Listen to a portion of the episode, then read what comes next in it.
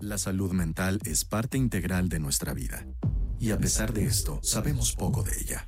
Conoce más de este tema aquí en Ease Your Mind. El día de hoy está conmigo de nueva cuenta el doctor Alejandro Águila. Él es suicidólogo especializado en salud mental, que lleva a cabo también este centro de integración para el apoyo de las personas. Mi querido Alejandro, ¿cómo estás? Bienvenido de nuevo. Qué amable, muchísimas gracias por la invitación, Mariana. Gracias, pues bueno, recientemente, hace unos días, fue el Día Mundial para la Prevención del Suicidio 2023 y em, pues sabemos que año con año hay más suicidios en el mundo, que pues muchos países también se, han sumado a esta causa de mortalidad de muchas personas que, que ya van pues cada vez más jóvenes los rangos de gente que decide quitarse la vida, que entiendo que van de los 15 a los 29 años, ¿no?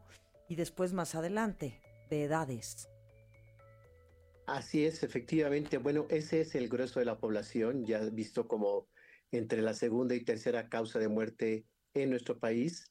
Y pues es preocupante porque es una población pues idealmente joven que debería estar trabajando, estudiando, realizando cosas, un proyecto de vida, pero desgraciadamente pues esta población ha sido la que mayormente ha pensado, intentado y logrado quitarse la vida. Pero quisiera agregarte algo muy importante, precisamente por eh, conmemoración del Día Mundial para la Prevención del Suicidio, porque esto ocurre a partir del 2003, ya que la Organización Panamericana de la Salud y la Organización Mundial de la Salud lo establecieron así para que todos los países se unieran y realizaran programas de prevención. Hasta el día de hoy, pues prácticamente 20 años después, tenemos 38 países con un programa. Hay que diferenciar, Mariana, cuando es un programa para la prevención y cuando se habla de una ley para la prevención del suicidio. El programa puede ser temporal, puede ser sexenal o puede ser únicamente por un determinado tiempo, no así una ley, que es lo que yo estoy promoviendo aquí en México, porque es necesario que sea algo permanente. El problema de suicidio es un problema permanente y por ello se requiere que a través de una ley tengamos la involucración no solo de las autoridades, sino el sector salud, la familia, la sociedad y los medios de comunicación sí que es importantísimo lo que mencionas porque, digamos, estos programas se llevan a cabo en qué momentos del año, Alejandro. Desgraciadamente, digo desgraciadamente porque se descuidan los demás meses del año. Septiembre es el mes para la prevención del suicidio exclusivamente y pues sabemos por estadísticas que en diciembre es un mes donde mayormente la gente intenta quitarse la vida y enero es un mes donde mayormente la gente lo logra. ¿Qué pasa? Bueno, pues en diciembre hay una movilización de afectos, un reencuentro de cosas, el doceavo mes, la gente hace una recapitulación de su historia de vida, de sus situaciones, de sus pérdidas, de sus fracasos, logros. Entonces hay mucha depresión. Sin embargo, en enero, por ser la cuesta de enero y es un mes con mucha dificultad, la crisis económica, etcétera, ya no hay fiestas, ya las condiciones cambian, pues la gente lo logra más. Entonces son meses que también deberíamos de estar mucho más pendientes de la prevención de suicidio. Fíjate, ojalá que, que logres esta ley. Yo creo que es muy importante, como dices, porque sería algo que se llevaría a cabo todo el año. ¿Y, que, y, en qué cambiaría, Alejandro? Muchas cosas, mira, desde el momento ya que se convierte en una ley, pues eh, desde el sector salud sí se tendría que especializar a quienes atendemos a los pacientes, estoy hablando del sector clínico, médicos, psiquiatras, psicoterapeutas, psicoanalistas, enfermeras, trabajadores sociales, todo ese actor salud, forzosamente para hacer el ejercicio de la suicidología requeriría tener una capacitación o entrenamiento formal para poder ejercerlo. Desde el sector este, de la ley es hacer valer e, el que la gente se capacite, se prepare y desde el sector social en que podamos a través ah, de los medios de comunicación pues difundir así como se hacen comerciales para la prevención del cáncer, para otro tipo de enfermedades, que también... El consumo de drogas.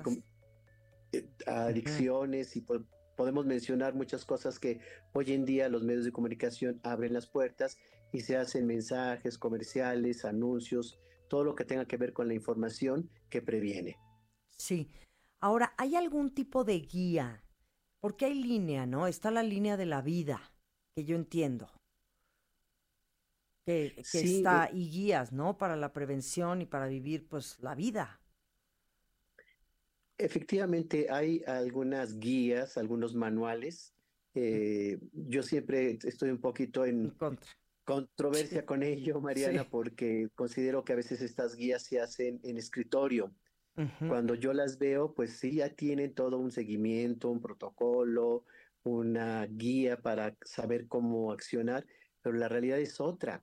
Eh, ejemplo, llega un paciente a las 3 de la mañana a un hospital porque intentó suicidarse y pues desgraciadamente atienden primero a la persona que se atropelló. Y digo desgraciadamente no porque uno sea más importante que el otro, sino porque siempre se da prioridad a otro tipo de condiciones que a la persona que se suicida. Sí, qué tremendo, estoy de acuerdo contigo. Y además, como dices, una guía en un momento de crisis, no vas a recurrir a una guía. ¿O sí? yo no creo que suceda esto. O sea, lo que menos quieres es una guía, ¿no? Exactamente, entonces debería de existir estos protocolos de acción, pues tanto para la acción en un momento dado, como lo hemos ya vivido aquí en México este año, cuando hay un suicidio eh, en, la vía pública. La gente no sabe cómo actuar, cómo reaccionar, eh, luego no llegan los bomberos, no llega la Secretaría de Seguridad, la gente se queda paralizada y pues desgraciadamente, insisto con la palabra, este, toman video. es decir, se queda nada más a nivel de espectadores y no de ayuda. Entonces, esto es algo que debemos evitar porque la intención es ayudar, no nada más ver. De acuerdo. Ahora, en el mundo, uno de cada 100 muertes son por suicidio, ¿verdad, Alejandro Águila? Así es. Y a lo largo de la historia, el suicidio ha cobrado más muertes que epidemias, que guerras, que enfermedades, inclusive homicidios, con toda la violencia que hoy en día tenemos. Sabemos que el suicidio pues está por arriba en cuestión de números. Entonces, creo es un problema, estamos enfrentándonos a una condición que requiere cada vez más atención, más prevención, y sobre todo mayor, como en este caso, y yo te lo agradezco, mayor visibilidad. Sí. Por último, Alejandro, ¿cómo, cómo son los rangos de edades? Porque me mandaste también esta gráfica. Platícanos rápidamente el rango de edades y cuáles son las edades donde más se hace el suicidio, se vive el suicidio.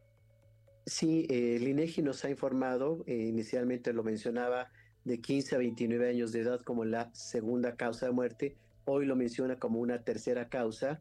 Habría que verificar la información y los datos. La Organización de la Salud establece que es una de las primeras causas de muerte a nivel mundial, de las primeras tres causas en este grueso de la población. Sin embargo, vemos en consulta menos de 15 años y por supuesto mayores de 29 años. Puede que se recargue más en esta población y normalmente mayor en hombres para la acción de suicidio consumado y en mujeres con el intento de suicidio.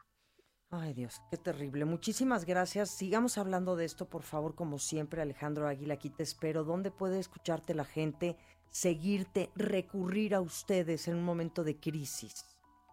Con muchísimo gusto. Tenemos nuestro teléfono aquí en la Ciudad de México, 55 46 31 3307 y tenemos nuestra página que es suicidología.com.mx donde pueden encontrar mucha información, materiales gratuitos, libros, artículos, videos y nos encuentran en todas las redes sociales como Suicidología. Gracias Alejandro Águila, te mando un abrazo grande, doctor. Muchas gracias. Un abrazo grande para ti también. Buen día. Buen día.